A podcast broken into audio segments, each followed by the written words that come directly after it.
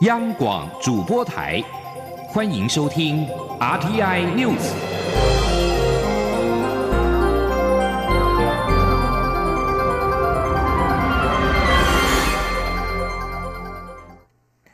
各位好，我是李自立，欢迎收听这一节央广主播台提供给您的 RTI News。台湾武汉肺炎第三十四案。进一步的引发院内感染的情况，对此，中央流行疫情指挥中心指挥官陈时中今年表示，虽然危机还没有解除，不过第一层的把关应该是守得住。而为了强化医院内的感染管控作为，卫福部也要求医院定出分仓分流的管理计划，确保一旦有院内感染，也能够减少医疗冲击。记者肖兆平的报道。国内确诊武汉肺炎的第三十四案，进一步带出院内感染情况，引发社会关注。中央流行疫情指挥中心指挥官、卫生福利部部长陈时中一号表示，这起个案将会持续裁剪。虽然危机还没解除，不过第一层的把关应该是守得住。陈时中说：“那比较让我们觉得稍微放心一点点的，啊，是医护人员。”好，我们大概总共采了七十九位嘛，哈，那除了里面就有三十六、三七、三八这样的个案。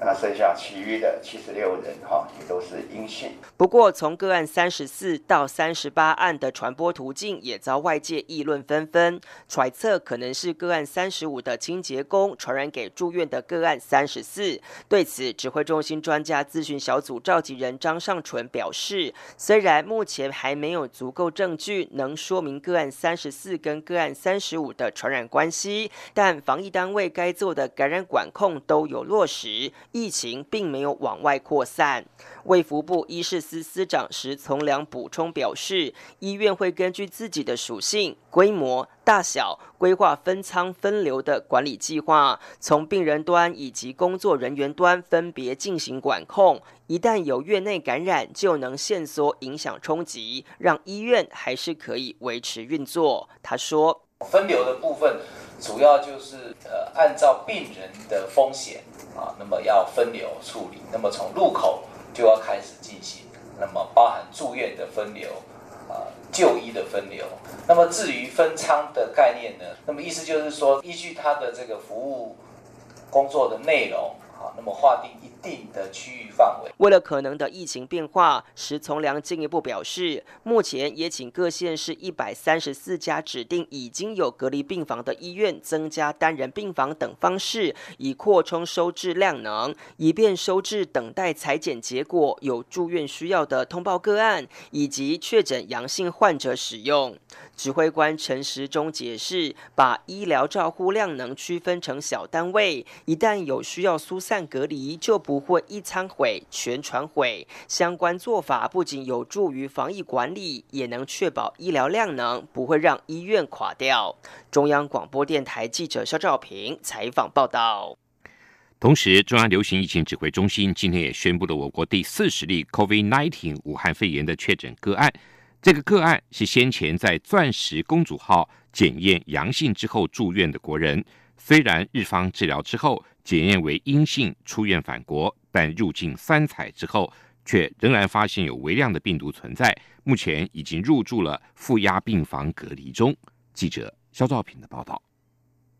中央流行疫情指挥中心一号宣布，我国新增一例 COVID-19 武汉肺炎确诊个案，换言之，我国确诊累计病例数一共来到四十例。这起新增个案其实就是日前在“钻石公主号”上确诊的七十多岁女性，因为当时确诊就送往日本医院治疗。二月二十五号经两次采验为阴性，并在二月二十六号搭机返台。由于我方以高规格防疫处理，虽然个案在日本治疗后出院返国，但在班机上不仅要求全程佩戴口罩，前后两排也没有安排乘客抵台。后更直接由救护车送往医院隔离裁剪，一共采验三次，才在一号确诊还染有武汉肺炎病毒。指挥中心指挥官、卫生福利部部长陈时中说：“哈，到台湾之后，还是要到医院做隔离检疫。那经过我们隔离检疫，哈，我们的裁剪之后，那有一例哈是阳性，好，那因为它本身就从全部是全程监护在人哈，所以基本上它是一个境外境外移入的案例。那对于我们现在目前的社会哈，基本上也没有进到我们的社区里面来。但为何在日本检验呈现阴性，返国后再检验却出现阳性？指挥中心专家咨询小组召集人张尚纯解释，除了跟裁剪部位范围大小有关之外，其实病程越到后期病毒量越少，所以在防疫量能足够的前提下，多次采验才发现这起阳性个案。他说：“那这一例呃，教师公主号回来，我们也是第一采其实是也是阴性，那不过我们还是比较警觉。那第二采以后发现，在阴跟阳之间，那所以就在第三采，那有就判定是阳性。不过他看起来那个病毒量也是非常低的状况。”指挥中心表示，第四十案的同游丈夫在二月七号被日方检验为阴性，目前仍在日本饭店进行隔离。而个案接触者，包含入境检疫、医护人员等，都有完善防护，无需裁剪。中央广播电台记者肖兆平采访报道。外交部今天下午表示，伊朗的俗称武汉肺炎 （COVID-19） 疫情持续恶化。外交部提升伊朗的旅游警示灯号为红色，建议国人不宜前往商旅。目前滞留旅客已紧速离境，提醒国人注意旅游安全。外交部指出，根据世卫组织最新统计，截至二月二十九号，伊朗已经知道确诊五百九十三人，四十三人死亡，并输出了近百一个病例到其他的十七个国家，在中国之外是最严重的国家之一。外交部也根据最新的疫情发展，持续滚动调整各国的旅游警示。截至今天上午为止，因为武汉疫情而被调整为橙色旅游警示的国家，先后包括了韩国、意大利、日本、牙买加。而若是橙色旅警，民众要避免非必要的旅行；而红色旅警则是呼吁民众不宜前往，应该紧速离境。非法外籍看护确诊武汉肺炎，引发相关的讨论。行政院政务委员林万益今天表示，在疫情期间，应该优先对移工做前端的卫教，不论合法非法，以纳入防卫教育体系为优先。防疫时，如果过度的强调非法与否，以及如何通报跟惩处，会导致移工担心惩处而躲起来，不愿意听卫教宣传，反而得不偿失。林万益说。是有轻重缓急，这是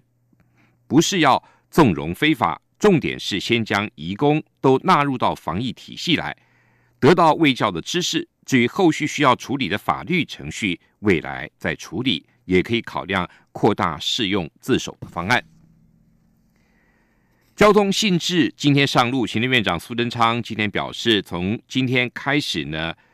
酒驾被吊销驾照的人重考驾照之后，车辆要装酒精锁一年，没有通过酒测就无法启动，而每四十五分钟到一个小时还会要求驾驶人重新吹酒测一次，否则熄火之后车辆会锁死，要回到原厂才能够解开。苏奎表示，大家只要记住一条规律，就是开车不要喝酒，酒后不开车就好了。武汉肺炎疫情持续在全球蔓延。南韩中央防疫对策本部今天下午通报新增两百一十起的武汉肺炎